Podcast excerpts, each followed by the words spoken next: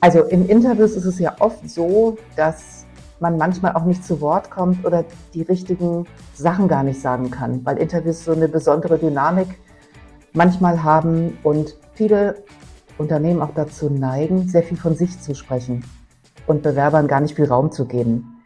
Deswegen finde ich, macht es auch Sinn, so einen fünf bis zehnminütigen Pitch vorzubereiten. Wo komme ich her? Wer bin ich? Was mache ich hier? Und, und warum interessiert mich diese Firma? Das kann man üben. Das ist wieder dieses Thema Unique Selling Proposition, quasi verarbeitet in so einem, in so einem kleinen verbalen Pitch, dass ich in der Lage bin, ja, mich mal darzustellen. Und wenn man das übt, also das ist gar nicht so einfach. Und das kann man üben. Das erleichtert die Gespräche. You Normal. Begeistere dich für dein Arbeitsleben. Der Podcast mit Markus Blatt und Maja Malowitsch. Herzlich willkommen zur neuen Folge von You Normal. Begeistere dich für dein Arbeitsleben. Liebe You Normal Community, heute haben wir eine ganz besondere Expertin zu Gast, die in der Welt der Karriereentwicklung zu Hause ist. Darf ich vorstellen? Antje Heile. Hallo Antje. Guten Morgen. Hallo Antje auch von mir. Ich freue mich total, dass du da bist, Antje. Ich freue mich auch. Und Antje, du bist ja Senior Digital Recruitering und hast wirklich unzählige Führungskräfte auf ihren Weg begleitet und das als Karrierecoach. Du hilfst täglich Menschen dabei, ihre beruflichen Ziele zu erreichen. Und heute bist du hier, um dein Wissen mit uns zu teilen und uns ganz viele wertvolle Einblicke in das zu geben, was Arbeitgeber wirklich suchen. Liebe Community, falls ihr also auf der Suche seid nach dem nächsten Job oder euch beruflich neu orientiert oder aktuell in Bewerbungsprozessen steckt, solltet ihr unbedingt dranbleiben. Liebe Antje, vielen Dank nochmal, dass du dabei bist beim Podcast und wie schon erwähnt, ich freue mich total, dass du hier bist, denn ich persönlich befinde mich gerade auch auf so einer neuen Orientierung beruflich und ich hoffe mir heute ganz viel Inspiration durch dich zu bekommen. Also no pressure, aber ich brauche wirklich ganz viel Inspiration und freue mich wirklich, dass wir heute in das Thema so reinschauen. Und Antje, ich würde sagen, wir starten auch direkt rein mit unserer ersten Frage. Und die ist bei uns, unseren Gästen, immer die gleiche.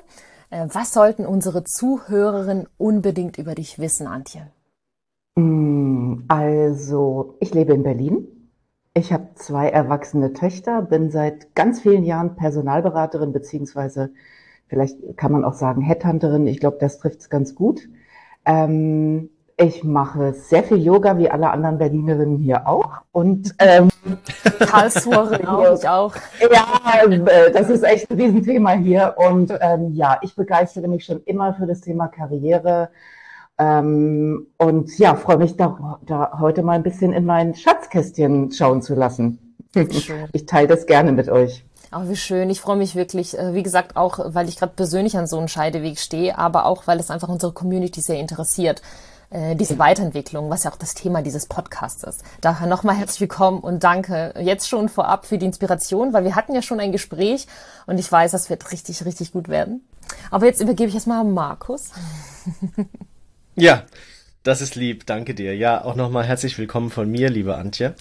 Äh, mich interessiert eine Sache besonders und ich glaube, das hat auch viel mit unserem Thema zu tun, das Thema Personal Branding. Also das im Grunde macht das ja jeder, der irgendwie im Berufsleben steht, gefühlt im Moment. Ne? Also die, die Maya ist viel auf Instagram und auf LinkedIn unterwegs. Ich mache eigentlich nur LinkedIn, probiere zwar immer mal wieder auch ein paar andere Sachen aus, aber letztendlich ist LinkedIn da so meine Basis und ähm, man versucht sich ja zu positionieren und vielleicht hast du da irgendwie Tipps, wie man effektiv an der eigenen persönlichen Marke arbeiten kann. Also wie macht man aus dem Markusblatt die Marke Markusblatt und hebt sich dadurch eben auch in der heutigen Arbeitswelt ja, hervor? Also sagen wir es, also ganz grundsätzlich würde ich sagen, Personal Branding muss heute eigentlich sein, wobei ich sagen würde, es reicht, ein gut gepflegtes LinkedIn-Profil zu haben. Ich bin nicht der Meinung, dass man ständig und immer zu allem posten muss, aber LinkedIn als Visitenkarte oder als, als Bild nach außen, das finde ich, sollten wir im Grunde genommen alle haben, ähm, vor allen Dingen in bestimmten Branchen. Also ich arbeite ja ganz viel im Digitalbereich, Das sind Startups, das sind Corporate Innovation Hubs, das sind Digitalagenturen. Die Leute haben alle ein Profil. So, und das hilft auch. Ob man jetzt sehr aktiv sein muss mit den Postings, ich würde sagen, nein. Also da muss man schon Bock drauf haben. Und ähm, aber es reicht, wenn man das sozusagen als als Bild nach außen gut pflegt und da auch, und jetzt komme ich zu einem ganz wichtigen Punkt, da auch kommuniziert, wofür man eigentlich steht. In der Werbung ja. nannte man das in der USP, Unique Selling Proposition, und das haben wir eigentlich auch alle. Also man, man sollte, ähm, man sollte sehen können, was für eine Art von Erfahrung ich habe, wofür ich stehe und welche Jobs für mich eigentlich auch interessant sind. Und das kann man über ein gut gepflegtes Pro Profil auch relativ leicht kommunizieren. Ja. Okay. Äh, finde ich spannend, wie du das äh, beschrieben hast. Und jetzt kommen wir vielleicht nochmal zu der Frage, was mir auch so ein bisschen auf dem Herzen liegt, ist, weil ich ja auch durchaus als äh, neue Beratung bekommen wir ja auch ähm, aktive ähm, Bewerbungen rein, schaut man sich natürlich dann immer mal an.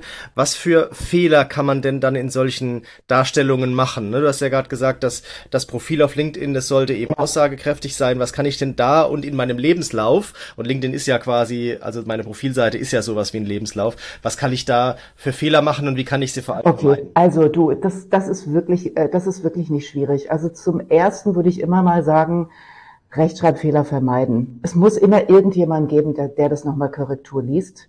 Und das fällt schon unangenehm auf. Und als Externer sieht man natürlich die Fehler auch viel schneller als derjenige, der den CV gemacht hat. Also irgendjemand muss das Ding immer lesen. Ähm, das, das, das ist was, was man wirklich ganz leicht vermeiden kann. Dann ist es wichtig, ähm, vor allen Dingen bei senioreren Leuten, dass sie, wenn sie eine neue Position oben dran packen, was Altes rausschmeißen. So ein bisschen wie im Kleiderschrank. Neues T-Shirt rein, altes mhm. T-Shirt raus. Ja, sonst merkt man immer, manchmal sehe ich auch CVs von Leuten, die 30 Jahre Berufserfahrung haben. Da ist die Stelle mit dem ersten Praktikum genauso groß wie die letzte Rolle und das steht natürlich in keinem Verhältnis. Also mhm. alter Scheiß raus, Neues mhm. dazu. Auch ganz wichtig. Mhm. Ähm, dann als drittes finde ich immer ganz wichtig, dass man das richtige Level an Informationen auch covert. Also zum Beispiel, wenn ich in einer Firma arbeite, die niemand kenne, jetzt bei der Paul Schmidt Sanitärfachanlagenfirma, dann macht es auch Sinn, ein, zwei Sätze zu der Firma zu schreiben. Weil der Recruiter sucht natürlich nach Infos, die er kennt und alles, was wir nicht kennen, lehnen wir erstmal ab. Also das heißt, so ein bisschen erklären, mhm. wer bin ich, wo arbeite ich, was sind das für Firmen? Also man könnte zum Beispiel reinschreiben, mhm. Fachbetrieb mit 50 Mitarbeitern oder irgendwie sowas. Also gut mhm. Informationen rein. Ja. Ähm, ja, das sind so die drei Sachen. Wir wollen es dem anderen immer leicht machen. Mhm. Und darum geht's. Also dem anderen, das sind die Recruiter. also ich so zum Beispiel. Okay, also man muss an den an den Mensch auf der anderen Seite denken, solange es noch, äh, solange es noch ein Mensch ist. Antje, jetzt habe ich noch eine Bonusfrage. Wie ist das mit diesem vermaledeiten Bild? Die einen sagen, mach ein Bild drauf, die anderen sagen, machen kein Bild drauf. Ich sag dir gleich, was ich mache, wenn einer kein Bild drauf hat oder eine, ich google danach. Und äh, was man dann findet, sind dann Badebilder äh, auf Facebook von der Person. Und da frage ich mich immer, ist dieser Trend, äh, ich mache da kein Bild drauf, ist der ein guter? Wenn ich dann nicht steuern kann, was der Recruiter als erstes für ein Bild von mir sieht. Also auch da kommt so ein bisschen drauf an. Also ich finde, es hat, es hat ein Stück weit auch mit der Firma zu tun, bei der ich mich bewerbe. Es gibt Arbeitgeber, da ist das nicht wichtig. Mhm. Das sind zum Beispiel auch Arbeitgeber, die auf Anschreiben verzichten, die Deutsche Bahn zum Beispiel. Ja, dass die sagen, ihr könnt euch so bewerben, wie ihr seid. Die wollen eine geringe Einstiegshürde schaffen und wollen, dass Leute sich erstmal bewerben. Ähm, ich glaube, da kann man auf ein Bild verzichten und ich glaube, man kann auch auf ein Bild verzichten bei CVs, die einfach gut sind. Also es gibt ja Leute, die einen sehr stringenten, ähm, easygoing Lebenslauf haben, wo so jeder sieht, die sind gut. Ich glaube, da mhm. ist es auch nicht so entscheidend, wenn ich so ein bisschen schwächer bin und ich habe Lehrzeiten und ich habe Weiterbildungen und Sabbaticals und ich habe so einen unruhigen Lebenslauf und sehe nett aus und gepflegt, dann würde ich es, glaube ich, immer mit reinpacken. Also ich würde mhm. grundsätzlich dazu raten, ein Foto zu nehmen. Ich finde es einfach netter. Es schafft so ein umfassenderes Bild und es schafft auch ein bisschen Vertrauen. So man man man hat so ein Gefühl dafür, wen man da vor sich hat. Ich glaube, ich würde ja, ich würde es immer empfehlen. Aber nicht irgend so ein blödes Foto. Mhm. Also es gibt so viele Fotos, die man oder, oder gute Fotos, die man für wenig Geld machen kann. Ich würde immer empfehlen, da ein bisschen Zeit und äh, Muße zu investieren. Mhm. Mhm. Ja, absolut. Ja, Danke. oder man kann auch mit der KI gute Bilder äh, machen. Habe ich jetzt letztens gesehen, ja. coole Businessbilder mit der KI, die richtig gut aussehen. Ähm, Antje, wie ist es eigentlich mit LinkedIn? Würdest du auf dein CV unter deinem Bild zum Beispiel dein LinkedIn-Profil drunter äh, packen? Ach, das kann man halten wie ein Dachdecker. Ähm, ich sehe es selten. Die Leute haben das, haben das, äh, verlinken das selten im Lebenslauf. Das kann man machen, wie man möchte. Ähm, Recruiter, die Profile interessant finden, schauen sich die Leute eh in der Regel nochmal auf LinkedIn an. Ist Geschmackssache, habe ich keine Meinung. Mhm, okay, gut.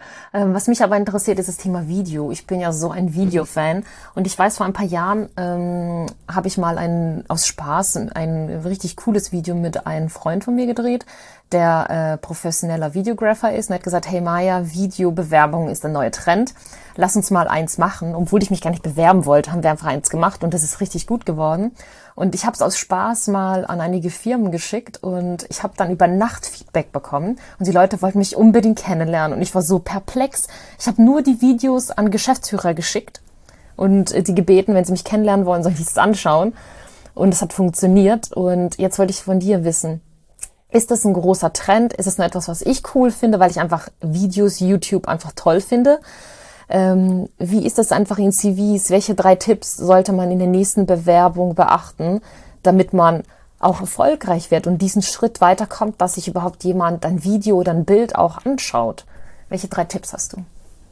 Also vielleicht zum Thema Videobewerbung, das kommt und es gibt auch Firmen, die total darauf ähm, umgestellt haben, zum Beispiel Moya von VW, das ist so ein Ride-Sharing-Dienst. Die haben total auf videogestützte, äh, auf den videogestützten Bewerbungsprozess umgestellt. Und wenn die Firma das möchte, mache ich das natürlich.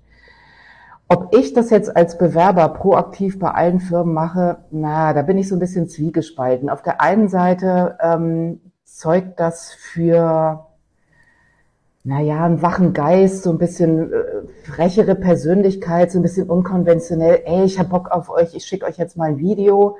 Es kann natürlich aber auf Recruiter-Seite auch dazu führen, dass man so ein bisschen genervt ist, weil es außerhalb des Prozesses ist. Wenn ich in großen Firmen arbeite, auf Stellen, wo sich hunderte von Leuten bewerben und dann kommen Leute mit Videos, das ist so ein bisschen mehr Arbeit für Recruiter. Mhm. Also man muss so ein bisschen schauen, in welcher Firma man das macht. Wenn das ein junges, hippes Social Media äh, Unternehmen ist oder irgendeine tolle Startup-Brand, finde ich das super bestimmt. Aber wenn es ein konservatives Unternehmen ist, also ich würde mich jetzt nicht beim Bundeskriminalamt wegen Videoinitiativ bewerben. Ja, das ist so, dann denken die sich, okay, das passt halt einfach nicht. Also auch da immer so ein bisschen, und das würde ich grundsätzlich sagen, schaut euch den Arbeitgeber an. Was haben die für eine Karriereseite? Was haben die für eine Tonality? Wie schreiben die? Welche Wörter benutzen die? Und wie gesagt, BKA wahrscheinlich nicht, liebes BKA. Ich hoffe, dass, äh, vielleicht wollt ihr ja doch welche, keine Ahnung. Aber immer zu gucken, was wollen denn die anderen? Weil es geht ja nicht darum, was möchte eigentlich ich, sondern was möchte der andere. Und das würde ich versuchen zu antizipieren. Mhm. Und wie ist jetzt deine Frage beantwortet? Ja, hast du, hast du auf jeden Fall. Und wie ist es äh, mit Bildern in CVs? Wir hatten gerade das Thema ähm, professionelle Bilder. Ich habe aber auch schon CVs ja. gesehen, wo ähm, die Menschen auch wirklich sich was einfallen lassen und auch ihre Hobbys dazu nehmen und sich irgendwie mit ja. Hobbybildern, also wirklich innovative Sachen.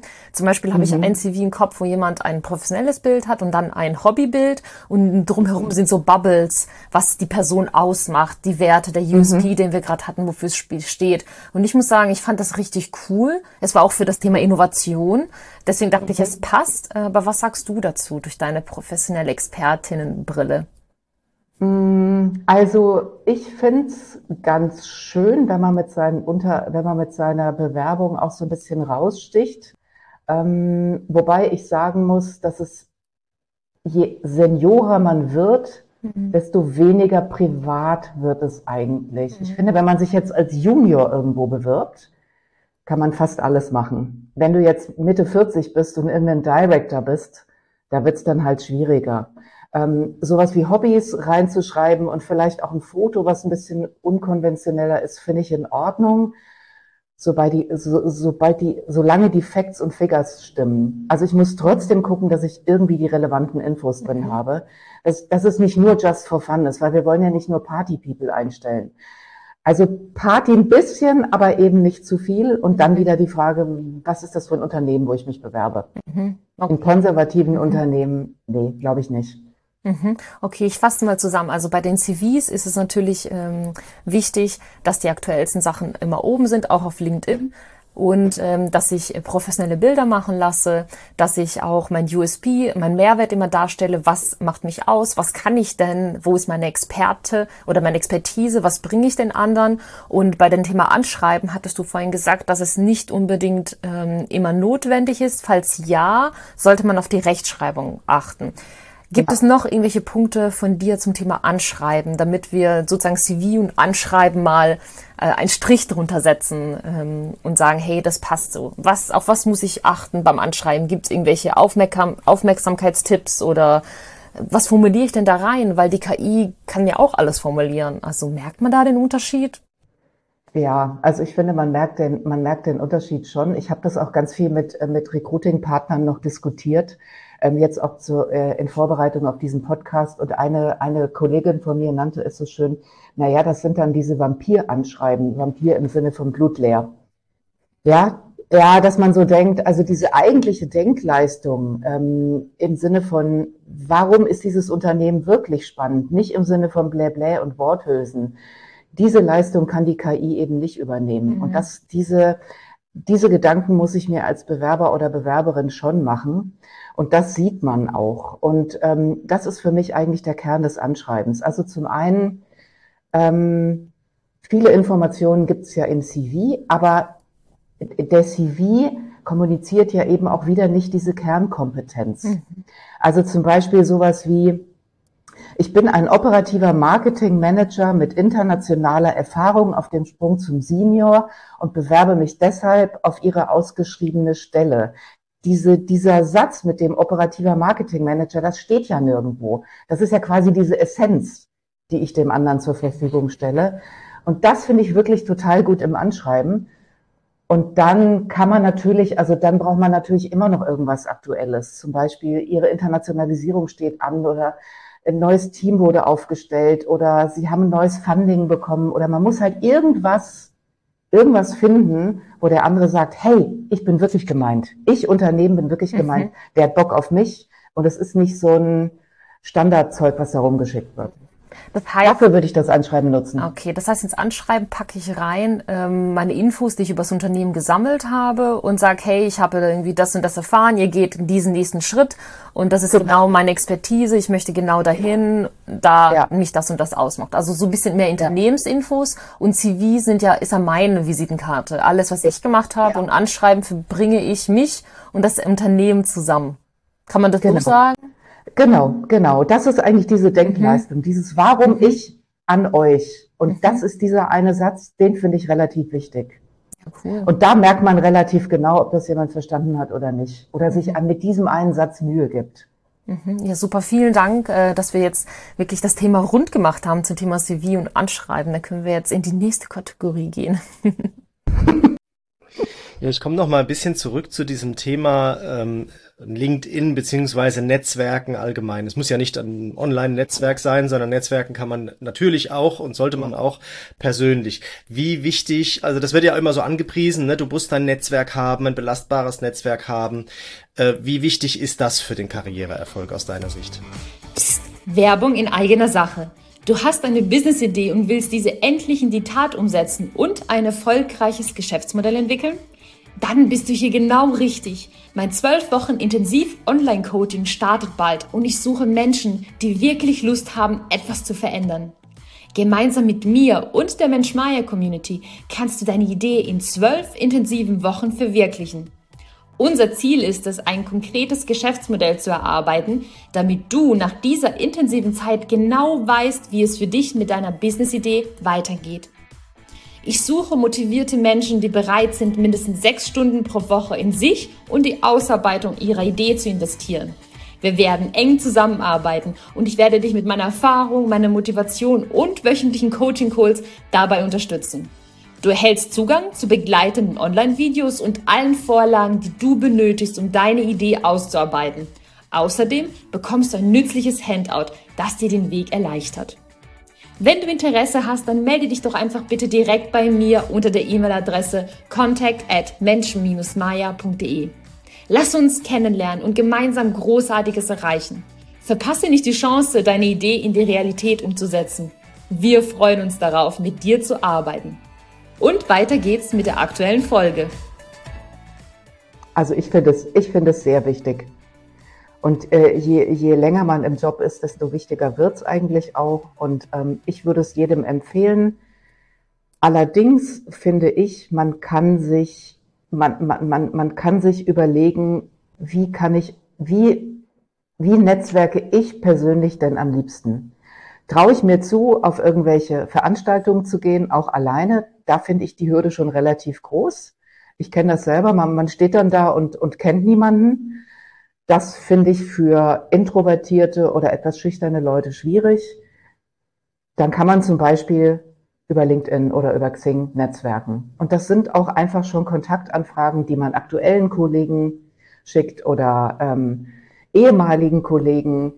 Und das kann man dann so ein bisschen immer neben der Tonspur mitlaufen lassen. Man muss ja kein Heavy-User sein, aber dass man immer mal so guckt, Mensch, wen kenne ich denn, wen habe ich denn da kennengelernt und immer mal so zwei, drei, vier, fünf Kontaktanfragen in der Woche rausschicken, dann baut sich so ein Netzwerk über die Jahre auch auf. Mhm. Mm, ich habe gerade eine Frage zum Thema Netzwerken noch, Antje. Würdest du bei LinkedIn, wenn falls du auf Stellensuche wärst, diesen Button drücken, ich bin auf der Suche nach einer neuen Stelle?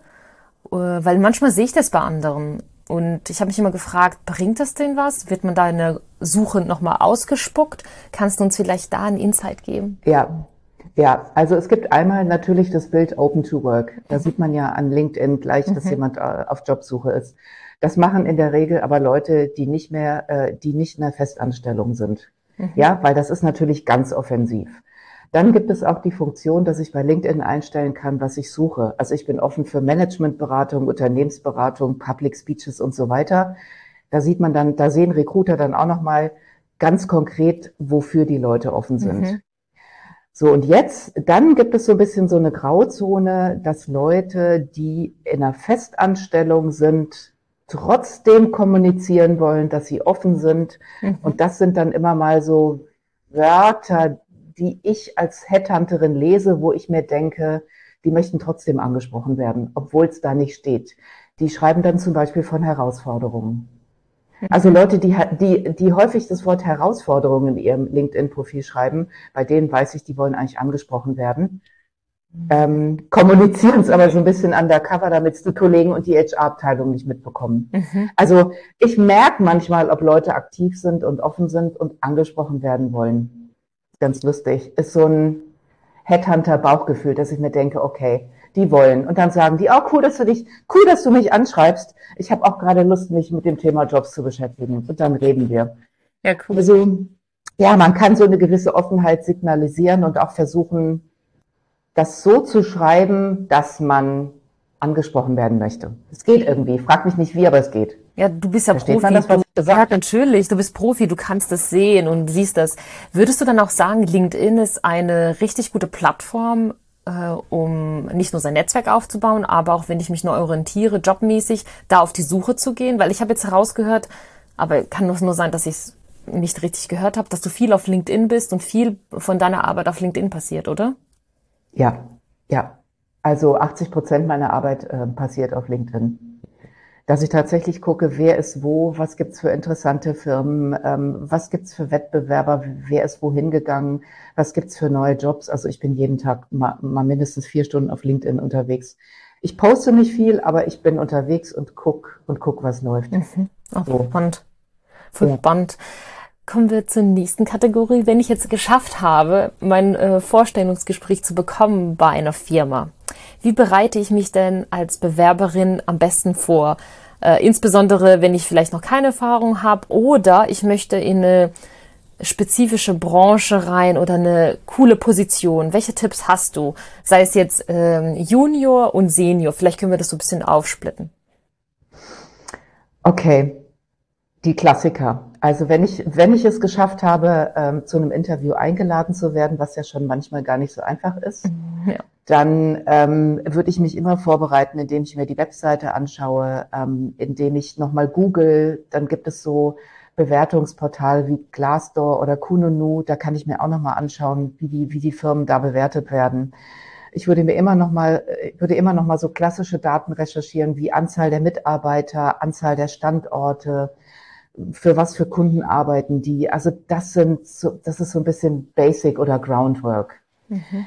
Was ich Kandidaten in der Karriereberatung immer auch empfehle, ist zu schauen, welche Leute arbeiten da. Also wenn ich mich jetzt als Senior Marketing Manager bewerbe und ein Interview habe, würde ich mir immer gucken, was arbeiten da für andere Senior Marketing Manager? Mhm. Was haben die für ein Background? Was haben die studiert?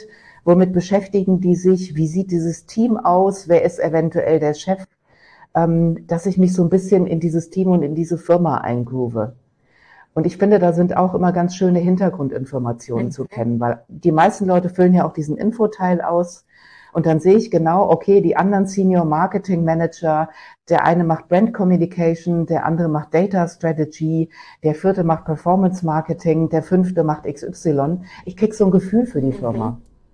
Und es gibt sehr viele Informationen, äh, die ich im Bewerbungsgespräch auch ausspielen kann. Mhm. Also Informationen sind irgendwie alles bei der Vorbereitung. Also Infos sammeln wirklich viele Infos sammeln, äh, nicht nur äh, über das Unternehmen, sondern auch über die Menschen, die dort le ah, nicht leben, ja. aber die dort arbeiten und dort tätig sind. Ja, total spannend. Auf die Idee wäre ich ehrlich gesagt gar nicht gekommen. Ich finde, ich, das mit dem Unternehmen ist für mich klar. Ich recherchiere, ich schaue, was ja. sie machen. Äh, ehrlich gesagt schaue ich mir auch ihre Social Media Profile an. Ähm, mhm. Da gehöre ich noch zu der Generation, weil ich es einfach spannend finde. Was machen die denn? Und wie ist da die Rate? Wie ist die Webseite? Was für Jobs gibt's denn? Wie ist die Jobsbeschreibung? Bei mir ist auch ganz wichtig, wie Jobbeschreibung ist. Mhm. Und solche Punkte. Daher finde ich das auch noch ein wertvoller Tipp, den du geteilt hast. Ähm, ja. Sich wirklich. Noch eins. Oh ja, bitte, bitte. Noch eine Sache. Also auch, was ich, was ich auch mit mal, also das mache ich jetzt meistens in der Karriereberatung. Ich nenne das immer, also in Interviews ist es ja oft so, dass man manchmal auch nicht zu Wort kommt oder die richtigen Sachen gar nicht sagen kann, mhm. weil Interviews so eine besondere Dynamik manchmal haben und viele Unternehmen auch dazu neigen, sehr viel von sich zu sprechen und Bewerbern gar nicht viel Raum zu geben. Deswegen finde ich, macht es auch Sinn, so einen fünf- bis zehnminütigen Pitch vorzubereiten. Mhm. Wo komme ich her? Wer bin ich? Was mache ich hier? Und, und warum interessiert mich diese Firma? Das kann man üben. Das ist wieder dieses Thema Unique Selling Proposition, quasi verarbeitet in so einem, in so einem kleinen verbalen Pitch, dass ich in der Lage bin, ja, mich mal darzustellen. Und wenn man das übt, also das ist gar nicht so einfach. Und das kann man üben. Das erleichtert die Gespräche. Das ist ein toller Tipp, weil das kommt ja eh je nach Strategie des Personalleiters. Ähm, hatte ich ja verschiedene Sachen schon. Wie du gerade ja. gesagt hast, dass ich kaum zu Wort gekommen bin oder andere, wo sie einfach ruhig waren und mich ja. einfach angestarrt haben, wo ich dachte, oh komm, jetzt kommt mhm. diese Sache. Super, okay, super. ich kann, ich kann viel über mich erzählen, ist kein Problem. Aber nein, das geht darum, dass man vorbereitet ist und so ein Pitch finde ich echt cool. Das machen ja nicht nur Startups, sondern man, da kommen wir wieder zu diesem USP, finde ich grandios. Ja, cool. Ja. Vielen Dank, vielen Dank. Antje, Antje, es kommt aber doch bestimmt auch darauf an, also oder vielleicht, ich versuche es mal als Frage zu formulieren. Wie finde ich denn vorab heraus, auf was für ein Vorstellungsgespräch ich mich einstellen muss? Weil ich kenne das jetzt nur aus meiner Praxis. Ich war ja vorher bei einer etwas größeren Beratung und dort gab es natürlich jemanden, der für das Thema HR zuständig war. Aber die Interviews und diejenige hat immer die Vorauswahl gemacht, aber die Interviews haben immer die Berater gemacht, immer die Partner und die Berater gemacht, weil derjenige oder diejenige natürlich zum Team passen musste. Ne? Und ich stelle mir jetzt vor, wenn du jetzt irgendwie zu einer einer Firma kommst, wo das so läuft, läuft dieses Vorstellungsgespräch ja ganz anders ab, als wenn ich mich bei einem großen Konzern oder so bewerbe, wo ich erstmal nur mit der Personalabteilung spreche, bevor ich überhaupt zu jemandem vorgelassen werde, der fachlich äh, Verantwortung trägt. Wie, mhm. wie, ja, wie kriege ich das dem im Vorhinein heraus und wie bereite ich mich dann darauf entsprechend vor? Mm, tja, das ist tatsächlich eine gute Frage. Also es gibt natürlich so ein bisschen Branchenstandards. Also du hast jetzt gerade das Thema äh, Unternehmensberatung angesprochen. Unternehmensberatungen mm, machen ja zum Beispiel gerne Cases, also Kern Cases im Sinne von Quiz. Also da geht's um Rechnen, da geht's um ähm, Aufgaben, die im Interview gestellt werden, die ich dann vor Ort beantworten muss. Sowas wie, wie viele Kühe passen denn Ihrer Meinung nach in eine Boeing 747? Und dann sitzt der Bewerber da und muss sich das irgendwie zusammenreimen, wie viele Kühe da reinpassen.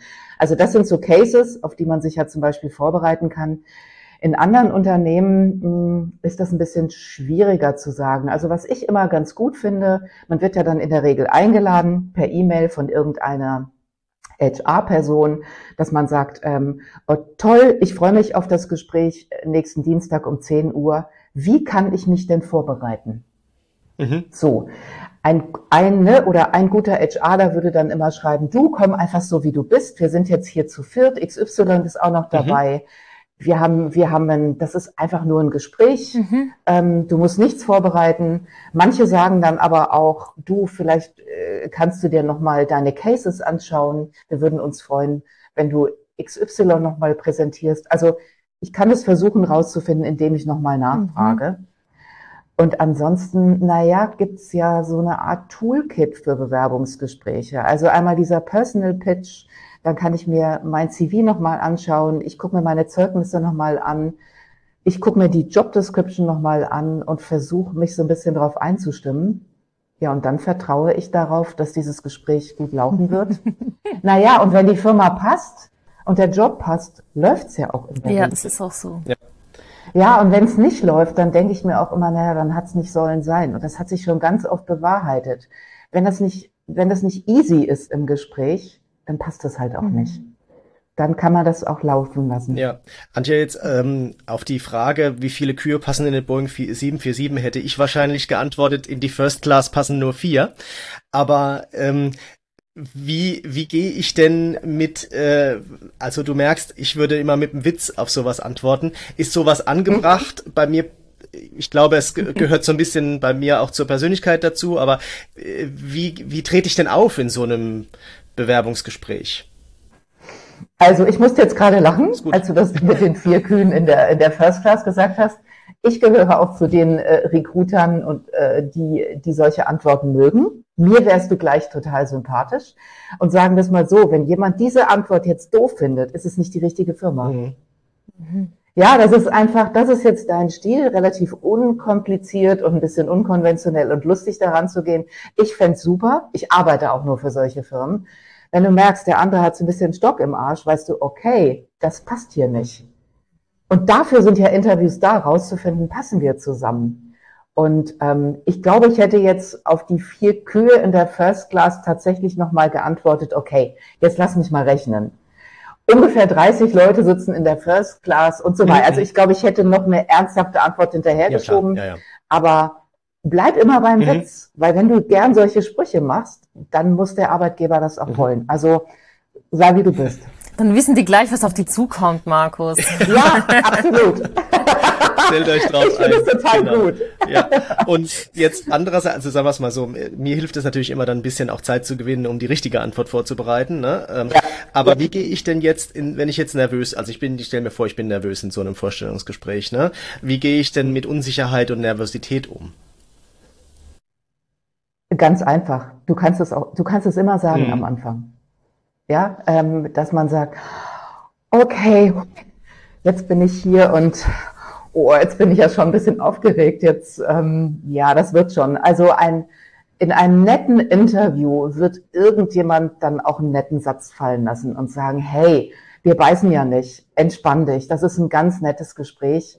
Und die andere Seite wird versuchen, dir das Leben möglichst einfach zu machen. Und auch da, wenn du merkst, du hast da sehr strenge Leute, die damit nicht umgehen können, dann sind wir wieder bei den Kühen in der First Class. Auch gleich vielleicht wieder ein Fall von die falsche Firma. Mhm. Ja, weil ich finde das total nett, mhm. sowas zu sagen. Und ähm, ich, ich würde es, glaube ich, ansprechen, weil das würde dir im Interview echt den Druck nehmen. Mhm. Und ein netter Arbeitgeber reagiert entsprechend mhm. darauf. Mhm. Ja, das ist ja auch, ich bewerbe mich ja auch nicht dort, sondern die bewerben sich auch bei mir. Mhm. Da haben wir das Thema, dieses Bauchgefühl, wie gehen sie auf mich ein? Und wenn ich so offen bin und ähm, ein, nicht ein Fehler, aber eine Emotion zeige, die mich gerade ausmacht und jemand geht nicht so auf mich ja. ein, verstehe ich. Ja. Ähm, Antje, wie ist es bei Fragen während des Vorstellungsgesprächs? Welche Fragen sollte ich denn als Bewerberin stellen, damit ich vielleicht mein Gegenüber umhaue oder dass das Unternehmen sieht, ich habe Interesse, ich habe Engagement? Welche Fragen kann ich denn stellen, unabhängig, wie groß ist der Bereich, wie ist mein Team und, und, und diese Klassiker? Hast du da irgendwie ein paar Tipps für uns, ein, zwei? Ja, also vielleicht zu den Standardfragen. Wichtig ist immer zu fragen, was sind meine Hauptaufgaben? Womit beschäftige ich mich vor mhm. allem? Das finde ich nochmal wichtig, dass man das weiß. Die zweite Frage, die ich auch ähm, wichtig finde, ist, wie ist das Team, mit wem arbeite ich zusammen? Wie ticken die so? Ähm, dann kriegt man auch selber ein besseres Gespür dafür, passt man da rein. Es gibt darüber hinaus noch Fragen, die ich auch ganz gut finde, weil sie das Gegenüber auch in die Situation bringen, dass es ein bisschen mehr Informationen liefern muss. Zum Beispiel kann man seinen zukünftigen Vorgesetzten vielleicht so ein bisschen mit dem Augenzwinkern fragen, warum hast du dich denn eigentlich damals für die Firma entschieden? Was waren deine Gründe, hier zu der Firma zu gehen? Dann wird's interessant an der Stelle. Oder auch mal zu sagen, hey, jetzt mal ganz ehrlich, was, was sind denn eure Themen? Mhm. An was arbeitet ihr gerade? Was sind eure Baustellen? Ja, dass die dann zum Beispiel sagen, ach, keine Ahnung, wir haben Probleme mit der Marge oder wir haben Probleme mit internationalen Zulieferern mhm. oder ähm, ja, und dann, dann kommt man auch raus aus diesem Bewerbungsgespräch-Modus, sondern man geht mehr in so ein Augenhöhlengespräch. Mhm ja, indem ich den anderen auch mal frage, hey, wie geht's denn dir eigentlich und was sind denn deine Themen? Mhm. Ähm, es gibt noch eine auch sehr gute Frage, diese Idee hatte Nils, ähm, einer meiner Partner aus Hamburg, der sagte, wenn, also eine Frage an den zukünftigen Vorgesetzten oder die zukünftige Vorgesetzte, wenn du jetzt CEO wärst, was würdest du ändern? Auch eine schöne Frage.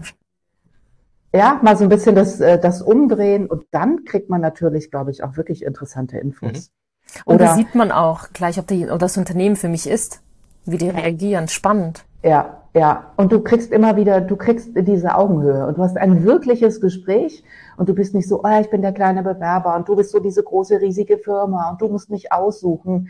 Ich finde, man, man wird gleich so aufrecht und denkt sich, hey, komm jetzt, lass du auch mal die Hose runter. Mhm. Und das gibt gute Gespräche. Ähm, und dann vielleicht last but not least, diese Frage finde ich auch immer sehr gut. Was macht für euch einen erfolgreichen Mitarbeiter aus? Woran werde ich gemessen? Woran merke ich denn, dass ich einen guten Job mhm. mache? Mhm. Mhm. Toll. Ja, und das ähm, bringt den anderen auch dazu, mal wirklich ein paar wichtige Informationen rauszulassen. Ja. Wertvoll, wow, total wertvoll, vielen Dank. Ja. Antje, vielleicht machen wir an der Stelle direkt weiter, weil mich das interessiert. Ähm, es kann ja jetzt auch ähm, andere Themen geben, die vielleicht etwas heikler sind. Und wir wissen ja, dass ähm, jetzt gerade so die neuen Generationen Y und Z, dass die ja auch sehr offensiv und selbstbewusst sind. Ne? Also jetzt äh, aus meiner Sicht noch nichts mhm. geleistet und trotzdem schon der Chef sein wollen. Ähm, und sich in dieses Vorstellungsgespräch reinsetzen ne? und vielleicht auch dann mal Themen einfach ansprechen, wo die sagen, naja, also, ne, ihr bewerkt euch ja auch äh, bei mir, so wie die Maya das vorhin gesagt hat, aber bei einem Unternehmen, das dieses und jenes und jenes macht, will ich vielleicht gar nicht arbeiten. Also wie, wie, wie würdest du sowas ansprechen? Ne? Also jetzt sagen wir mal vielleicht, ähm, es gab in dem Unternehmen einen MeToo-Fall. Oder es gab irgendwo äh, Ankündigungen, ähm, äh, dass Stellen abgebaut werden sollen, ne? Oder es gibt äh, irgendwie eine andere schlechte Presse, ne? Du hast jetzt vorhin Moja erwähnt, ne? Da habe ich jetzt letztens im Manager-Magazin irgendwas Kritisches gelesen. Jetzt kann man dazu sagen, im Manager-Magazin stehen ja auch nur kritische Sachen drin. Aber ähm, mhm. wie, wie spreche ich sowas an? Also als Bewerber. Also ich würde das, glaube ich, sagen wir mal, ein, ein, ein, ein Interview geht eine Stunde. Wenn das gut läuft und es sind 50 Minuten vorbei und man hat einen ganz guten Modus miteinander gefunden, finde ich es auf jeden Fall legitim und auch wichtig, am Ende zu sagen, hey, das war ein tolles Gespräch. Ich habe jetzt noch eine Frage oder zwei, die mich so ein bisschen quält. Ist mir auch vielleicht ein bisschen unangenehm, das anzusprechen. Aber ich muss das ähm, das ist wichtig für mich und ich hoffe, ihr nehmt, mich, ihr, nehmt mich das, ihr nehmt mir das nicht übel. ich habe jetzt im Manager-Magazin diesen kritischen Artikel gelesen. Wie, wie erklärt ihr mir mhm. das? Das, mhm. das würde mich interessieren. Ähm, kann man auf jeden Fall machen. Ich finde, man kann auch so Sachen fragen, wie geht ihr mit Diversity um? Habt ihr ein Gender Pay Gap? Wie ist das Thema Work-Life-Balance bei euch? Ähm, wie ist das mit Okay, Bildungsurlaub, schwieriges Thema. Darüber, davon würde ich, glaube ich, nicht anfangen im ersten Gespräch. Aber ja, aber man kann tatsächlich so ein bisschen fragen, wie ist eure Kultur? Ähm, ja, warte mal, Betriebsrat würde ich auch nicht im ersten Gespräch mit anfangen. Es gibt so ein paar No-Gos. Ja, das ist gut. Gespräch. Ja, das ist so ein bisschen, das ist so ein bisschen schwierig. Ähm, ich finde, man kann das fragen und ich würde es als Unternehmen auch fast ein bisschen erwarten, dass Bewerber oder Bewerberinnen sich trauen, diese Fragen zu stellen, weil es auch ein bisschen für ein angenehm kritisch und reflektiertes Bewusstsein steht. Damit weiß ich ja als Firma, ich habe keinen oberflächlichen Bewerber oder Bewerberin. Ich finde es ganz gut. Auf jeden Fall ansprechen und sich trauen, aber einfach wertschätzend formulieren. Das jetzt nicht so rausrotzen, sondern zu sagen, hey, was, was kannst du mir das mal erklären? So. Mhm. Aber ich finde es gerade cool, was du gesagt hast. Jetzt äh, möchte ich das nochmal aufgreifen. Was sind denn so No-Gos in Vorstandsgesprächen? Antje, bitte, bitte. Ist denn ein No-Go auch, dass ich sage, meine Gehaltsvorstellung oder, aber fangen wir erstmal an. Was sind denn No-Gos? Und dann kommen wir zum Thema Gehalt. Hm, tja, was sind denn No-Gos? Ähm, da muss ich jetzt echt tatsächlich mal drüber nachdenken. Also ist es ein No-Go, wenn ich sage, habt ihr die vier äh, Tage Woche? Überhaupt nicht. Also das ist einfach mhm. eine rein informative Frage. Ich überlege gerade, ob es richtige No-Gos gibt oder Fragen. Also es ist zum Beispiel ein No-Go, also kommen wir mal zum Thema Gehalt. Das ist ja auch immer so ein bisschen so eine kritische Sache.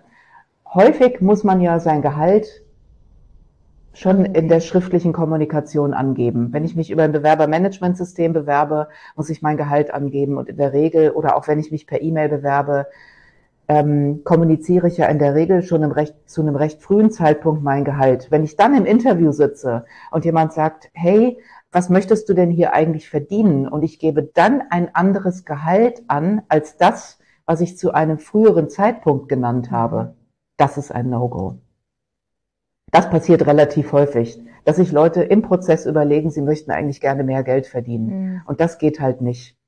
Außer ich würde jetzt wiederum sagen, ich habe ein Gehalt angegeben, was mir im Nachhinein zu niedrig erscheint. Ich möchte das gerne noch ein bisschen anheben. Aus den und den Gründen, das kann man machen. Aber da sollte man schon stringent sein. Und man muss sich echt, und man sollte echt bei seiner Story bleiben. Also dieses Thema stringent im Interview. Ich kann nicht dem, der einen Person das und der anderen Person das erzählen. Also ich muss mir merken, was ich den Leuten im Prozess erzähle, damit ich glaubwürdig bleibe. So, das sind die No-Gos. Ich hänge immer noch so ein bisschen an den Fragen. Also die Frage nach der Work-Life-Balance wird relativ häufig gestellt, vor allen Dingen von der jungen Generation. Ich finde, man kann die auch stellen, aber nicht mit einem negativen Unterton. Auch da so eine grundsätzlich positive Haltung im Sinne von, hey, wie habt denn ihr das hier mit den mhm. Arbeitszeiten gelöst? Wie ist denn das? Wie sind denn eure Projekte aufgesetzt? Gibt es internationales Team, Teams? Gibt es irgendwie Zeitverschiebung? Also wenn ich zum Beispiel in einer internationalen Firma arbeite und ich habe ein Team in Europa, in den USA und in Asien, das ist ja vorprogrammiert, dass ich Überstunden mache und sowohl morgens um vier als auch abends um zehn noch irgendwelche Videocalls habe, da kann ich ja fragen, wie habt ihr das gelöst? Ich kann ja nicht 18 Stunden am Tag erreichbar sein. Wie macht ihr das? Auch das immer fragen, mhm. einfach und ähm, also nicht quasi vorausschauend anklagen, sondern sagen, wie macht ihr das? Mhm. Da bin ich immer auf der sicheren Seite. Und dann ist die Firma im Lied und muss sagen, wir machen das so und so. Mhm.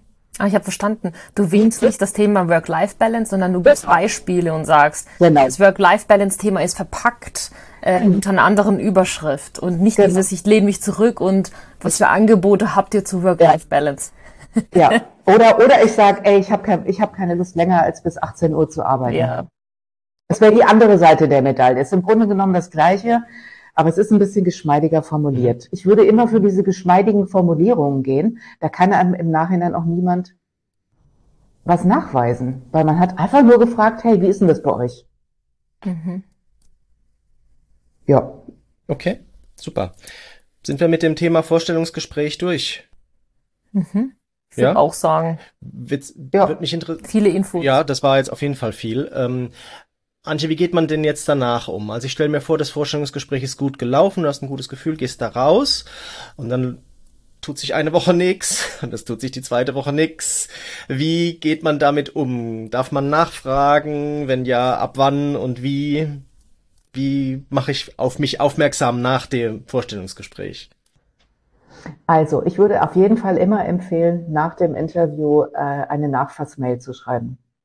Ja, mhm. eine Danke-Mail und sagen, danke, dass ihr euch die Zeit genommen habt. Danke für das wertschätzende, wertschätzende Gespräch. Danke für den, vertrauensvolle, für den vertrauensvollen Umgang, wenn man den Job dann gerne haben möchte. Mhm.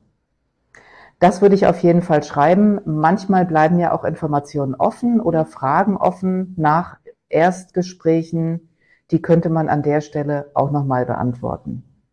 So mhm. sagen, mir ist dazu noch folgender Gedanke gekommen oder ich habe euch nochmal hier ein mhm. Beispielcase geschickt ähm, oder ich habe das nicht umfassend beantwortet. Also man kann dann nochmal so ein bisschen nacharbeiten. Und man kann natürlich auch sagen, mir hat das Gespräch gefallen, ich möchte gern weitermachen, ich freue mich auf euer Feedback, meldet euch, wenn ihr noch Fragen habt. Man kann an der Stelle natürlich auch gleich absagen, was relativ wenige Bewerber machen, wo ich mich immer frage, warum eigentlich? Also, das ist durchaus eine Möglichkeit, also man, man, man, man kann an der Stelle sagen, ich bin nicht überzeugt, ich möchte gern aussteigen aus dem mhm. Prozess. Mhm. Häufig habe ich es so erlebt, auch ich habe auch lange auf Firmenseite gearbeitet, oder es ist mir viel oder häufig passiert, dass ich dann gesagt habe, hier nach ein paar Tagen, wir wollen gern weitermachen und dann sagen die Bewerber, na, ich habe mich aber gegen euch entschieden. Und wir hatten aber intern schon die, die Maschine angeschmissen und haben uns überlegt, wer geht mit ins nächste Gespräch. Also ich hatte eigentlich schon Arbeit mit den Leuten und die wollten gar nicht mehr. Also man kann als Bewerber ja. auch sagen, hey, ich bin raus. Ähm, und dafür kann man, finde ich, auch anrufen. Ich finde, Absagen können beidseitig immer am Telefon erfolgen und müssen eigentlich auch. Das finde ich in der E-Mail, wenn man, wenn man ein bisschen umfassenderes Gespräch hatte oder ein persönliches, dann ruft man sich mal kurz an und sagt, hey, ich bin raus, sowohl als Firma als, als auch als, äh, als auch als Bewerber. So, mhm. Ich habe gerade äh, nachgedacht und bei mir ist es so, ich habe ja schon während des Gesprächs eigentlich schon meine Entscheidung getroffen. Ich als Bewerber, muss ich ehrlich sagen. Und manchmal geht man, denkt man schon währenddessen, okay, hier arbeite ich ganz sicherlich nicht. Und manchmal denkt man, oh ja, ich will das unbedingt haben. Und jetzt habe ich mich gerade gefragt, und ob ich es machen würde, ich weiß nicht, ob ich den Mut hätte, vielleicht direkt mich zu bedanken und zu sagen, hey, danke fürs Gespräch, aber ich glaube, das passt nicht. Das wäre schon großer Mut. Ich, man will die Leute auch nicht verletzen. Also ich habe mich gerade auch selber gefragt, was ich machen würde, aber eigentlich weiß man das also von vornherein. Während des Gesprächs ist ja wie wenn du jemanden neu kennenlernst. Entweder sagt dein Bauch, yay, cool, oder sagt halt, nee, gar nicht. Also ich würde, glaube ich, immer so ein anstandshalbes Stündchen machen. Als Bewerber würde ich es auch machen. Ich finde es ein bisschen unhöflich, wenn man das nach fünf Minuten abbricht. Und klar, wir kennen alle diese, diese Interviews dann macht man das einfach ganz normal zu Ende und dann sagen sich beide danach ab. Ich finde, eine halbe Stunde geht immer und ähm, das ist das ja, das erfordert einfach eine gewisse Höflichkeit und Wertschätzung. Man zieht das durch, meistens wissen es ja beide, dann gleich auch am Anfang und dann hat man sich aber nichts vorzuweisen und man weiß auch nie, wo man sich nochmal trifft. Mhm. Das kommt ja noch dazu. Ich würde immer sagen, gute Miene zum bösen Spiel, professionell, halbe Stunde, dann sagen beide ab und sagen, hey, es hat nicht gepasst. Aber auch da einfach als Profi rangehen und nicht zu emotional.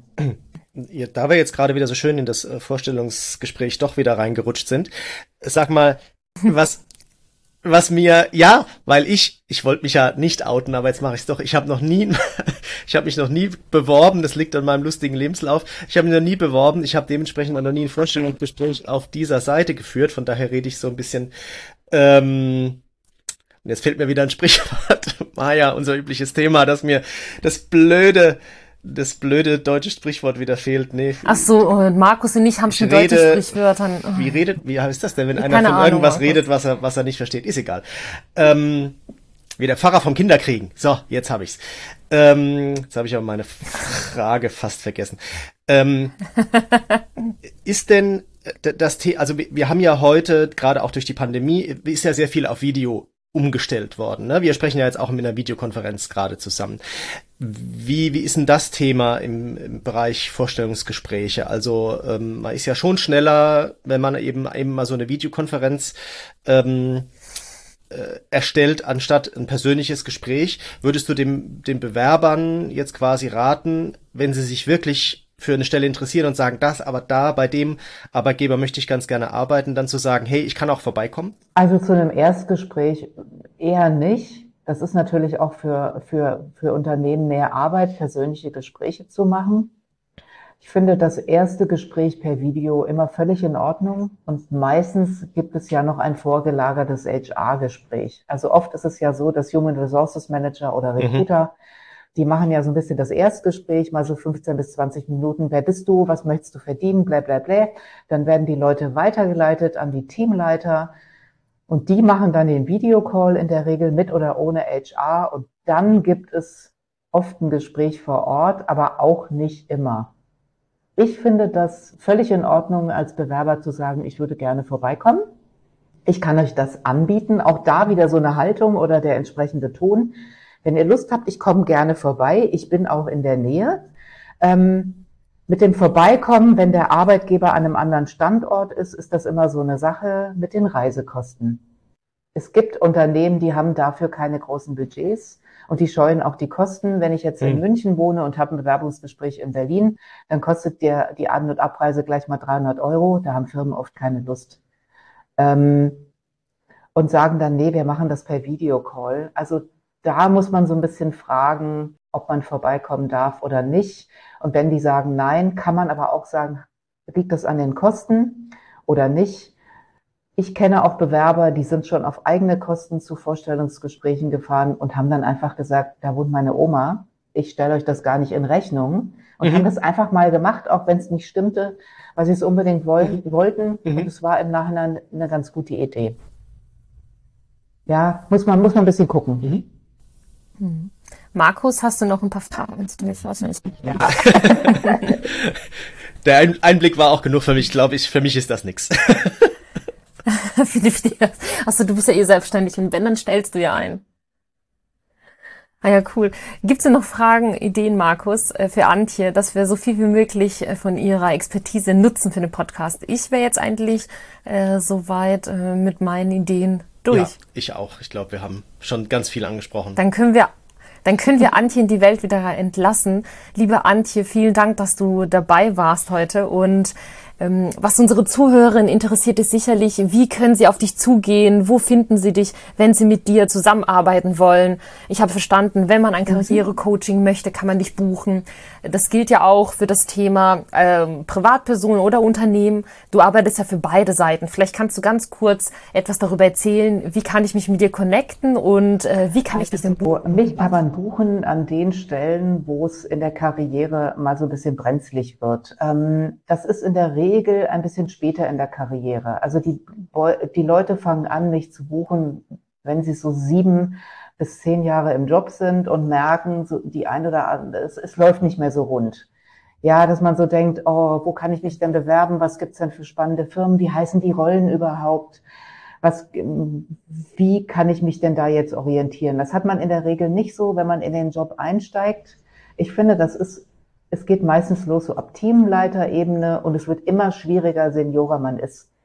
Ich habe auch viele Leute, die sind so Ende 40, Anfang 50, da ist die Karriere irgendwann nicht mehr so ein Selbstläufer. Man muss mehr dafür tun. Und ähm, die Leute kontaktieren mich dann und wir überlegen, was sind das für Probleme, die sie haben, wie sieht der CV aus, was gibt es für Zielfirmen? Wir erarbeiten den USP. Ich bereite mit den Leuten Interviews vor. Wir bereiten Cases vor und ähm, ich unterstütze die einfach, wenn die manchmal auch nicht so ganz genau wissen, was sie machen sollen. Und ähm, ja, für sowas kann man mich buchen. Schön, vielen Dank. und für die Vorbereitung für die vollen, tollen Vorstellungsgespräche, wie wir gerade gelernt haben. genau, da muss man da ein bisschen mit einer ja, anderen ja, ja. Haltung.